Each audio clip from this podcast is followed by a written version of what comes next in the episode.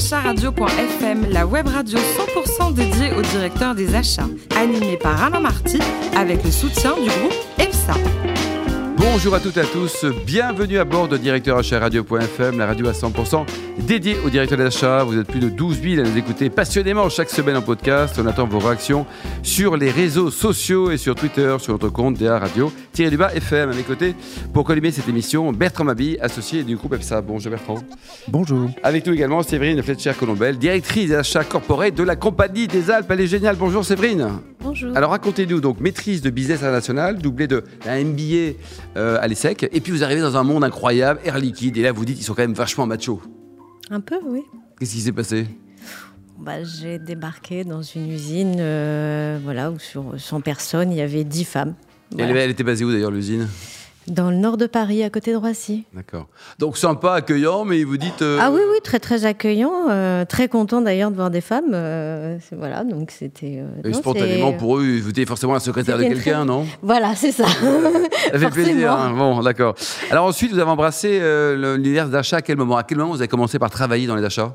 Bah, Directement à Air Liquide, puisque j'étais euh, à direction des achats et de la logistique. Euh. C'était une vocation ou c'est un peu le hasard au début? Non, au départ, je cherchais euh, plutôt commerce international, donc plutôt l'export, et ça a été l'import. Oh bah ça va. C'était l'autre côté. Donc 1993, vous êtes du côté des crevettes et des traitements des eaux. C'était quoi ça?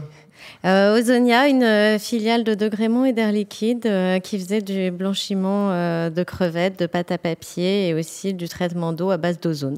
C'était une belle aventure, c'est sympa Une très belle aventure. Une aventure start-up, euh, filiale de deux groupes. Euh, donc, euh, start-up est rassurant quand même, on a quoi avancer un petit peu. Quoi. Oui, enfin, oui, rassurant, mais avec vraiment l'esprit start-up. Et puis 25 nationalités sur 50 personnes, c'est challenge. Ah oui L'usine, 100 personnes, 10 femmes, et là, 25 personnes, que des nationalités différentes. Voilà, c'est.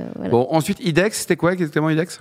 IDEX, c'est de la maintenance et gestion d'énergie, c'est tout ce qui est chauffage, clim, euh, multitechnique, on va dire. Et vous avez aussi travaillé sur un marché extrêmement porteur, les services funéraires Oui. c'est un marché d'avenir qui se développe. Et alors, c'était chouette ah bah c'est c'est un secteur dans lequel euh, d'abord ça a fait apprendre. Vous achetez on achète du bois. non, on achète du bois, de la matière première. Ah oui, ça, quoi, ouais, des cercueils. 135 000 par an quand même. 135 000 par oui. an, c'est... Eh oui, c'est un quart du marché. Très bien. Et alors, vous avez aussi été euh, directrice générale d'une boîte de sous-traitance dans le domaine aéronautique. aéronautique. Oui. Sympa, ça, c'était une belle aventure aussi. Très belle aventure euh, humaine euh, et sur un secteur très intéressant, euh, l'aéronautique. Donc c'était tout ce qui était mécanique. Basé, à Toulouse, basé à Paris? Basé en région parisienne. On avait sept sites de production, dont un au Maroc et un en Belgique. Ouais. Et alors, cette histoire de, de directrice des achats qui devient directrice générale, c'est logique pour vous ce lien? Est-ce que tous les directeurs des achats peuvent aspirer à devenir un jour DG bah, je leur souhaite parce que c'est une belle expérience déjà. Et puis, euh, oui, pourquoi pas. Enfin, je pense que c'est pas juste euh, direction des achats comme ça. Moi, entre temps, j'avais fait euh, mon MBA. Je pense que ça réélargissait aussi, mon champ de vision et c'est ce qui était important en fait. Il faut pas vivre que les achats pour les achats avec les achats. Il faut de temps en temps avoir une vision globale de, de l'entreprise. De demain, il sera quoi Ouvert comme vous? Il sera business orienté? Ah, totalement, oui. Ouais, 100%. Quoi. Alors, vous avez atteint votre nirvana professionnel en rejoignant donc en 2011 la Compagnie des Alpes. Un mot sur cette euh, belle ETI. Le métier, hein, vous faites autour de 800 millions d'euros de chiffre d'affaires, je crois. Oui, c'est ça. On exploite euh, des parcs de loisirs et des domaines skiables. On est complémentaire d'un certain nombre de sociétés comme euh, Pierre et Vacances, par, exemple, au hasard. Bertrand, vous skiez, vous ou pas? J'adore le ski, ouais. ouais. Vous skiez bien, là. Tous les gens modestes, généralement, skient super bien. Non, je skie hyper bien, ouais. Alors, bien sûr, j'ai des questions pour Séverine. Euh, et d'ailleurs, je suis ravi de, de, faire cette interview parce que j'aime beaucoup la Compagnie des Alpes. Je trouve que c'est un, une très belle société, assez méconnue dans le paysage français. Et, euh, et j'ai été frappé par votre carrière parce que c'est une carrière qui... Euh, a toujours été proche des achats et qui finalement est assez, euh, assez diverse. Et je me demandais si vous avez constaté ce que l'on dit toujours, à savoir une montée en puissance de la direction des achats au sein des entreprises. On dit que c'est de plus en plus stratégique. Donc est-ce que c'est vous, est-ce que c'est vrai et est-ce que c'est quelque chose qui va perdurer selon vous? Alors c'est vrai, oui. Euh, au début, on était plus approvisionneur qu'acheteur. Euh, on confirmait des commandes plus qu'on ne passait, euh, plus qu'on était en amont en sourcing ou en négociation. donc oui, il y a une vraie montée en puissance des achats et de cette fonction qui était un peu un parents pauvres, on va dire, il y a un passage obligé mm. est devenu une fonction stratégique dans bon nombre de secteurs, oui, tout à fait. Et dans un groupe qui, marche sur deux jambes comme le vôtre, c'est-à-dire que d'un côté les stations de ski et de l'autre les parcs euh, de loisirs, mm. est-ce qu'on arrive à trouver des synergies euh, au niveau des fournisseurs entre ces deux activités? Oui, basiquement, on, a, euh, voilà, on achète de l'électricité pour les deux secteurs. Mm-hmm. Euh, on a un certain nombre de services généraux pour les deux secteurs. Et puis après, on est euh, dans une industrie euh, du loisir, mais dans une industrie fortement capitalistique. On investit des deux côtés sur des, soit sur des attractions, soit sur des remontées mécaniques, sur des damages. Et il y a des points communs, en tout cas, sur toutes ces activités. Et on est à chaque fois sur des gros projets. Mhm. Enfin, entre un Yeti et Astérix, quand même, il y a ces grand écart, non? Bah oui, mais il y a quand même le poids euh, qui est à peu près. Euh, pourquoi pas mettre Obélix dans la neige? Bertrand? Euh, Je change de sujet, mais vous, avez racheté récemment Travel Factory. Oui. à ma connaissance, belle acquisition. Principale acquisition dans le domaine du numérique, et on sait que le tourisme est fortement ébranlé par le numérique à tous les niveaux. Est-ce que ça va vous amener à, à, trouver de nouveaux types de fournisseurs, de travailler avec des startups, par exemple? Euh, des fournisseurs dans le digital Est-ce que ça va changer votre métier? Ça va forcément le faire évoluer, oui. Euh, Travel Factory, c'est notre première acquisition euh, dans le domaine digital. Par contre, on avait une entité au sein de notre groupe euh, qui s'appelle ASR et qui euh, faisait un peu le même métier que Travel Factory, d'où cette, cette, première synergie. Et euh, oui, on se développe beaucoup avec des startups, même pour nos activités parcs de loisirs ou domaine skiable. On a besoin de toutes ces startups pour mettre de l'innovation. C'est pas trop difficile de travailler avec des si petites sociétés euh.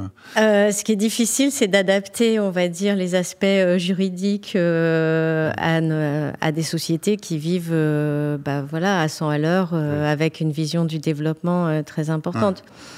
L'avantage, moi je connais les deux, les deux types de sociétés, donc euh, voilà, ça, me, ça permet d'avancer. Mais c'est vrai qu'on n'a pas, la, pas la même vitesse euh, d'avance entre euh, groupe. Même si on est un, groupe ETI, on est quand même, voilà, on n'avance pas aussi vite qu'une start-up mais nous apporte beaucoup, de, nous apporte beaucoup de choses. Donc, euh, Sinon, votre président euh, intervient assez souvent dans la presse pour euh, parler de ses développements et ses perspectives en Chine, mm. avec des, discussions d'ailleurs actionnariales, d'après ce que l'on comprend.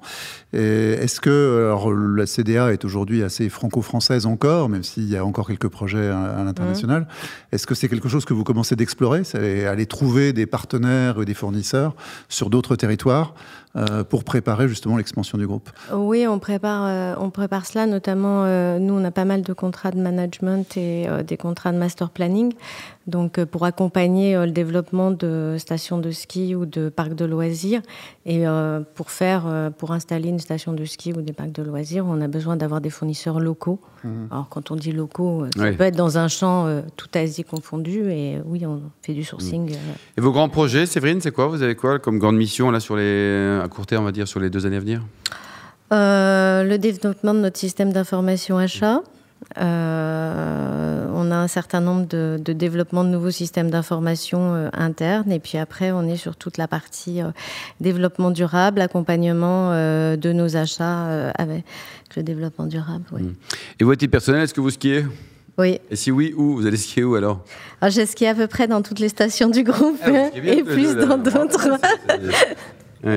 Et alors, Ce serait dommage d'être à la Compagnie des Alpes et de Pastier, quand même. Oui, je suis d'accord. Non, c'est presque un critère euh, de recrutement, en fait. c'est pas vrai. alors, côté vin moyen, par contre, vous êtes fan de champagne Oui.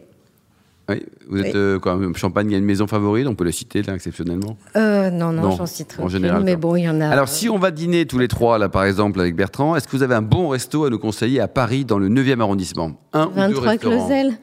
23 Clausel Ouais. Et vous aimez ce restaurant? Pourquoi vous l'aimez? Qu'est-ce qu'il a, qu'est-ce qu'il a de particulier? Bah écoute, c'est un petit restaurant qui est assez cosy, euh, que j'ai découvert par hasard et qui euh, vous connaissez? a une. Ah, bien, parce que j'habitais rue Clausel. Ah, ah très bien. Bah, voilà. Donc... Bah, décidément, le ski rue Clausel, comment ça? On a fini par jaser. On a d'autres points communs aussi. bon, bah, ça, ça tombe bien, c'est la prochaine question.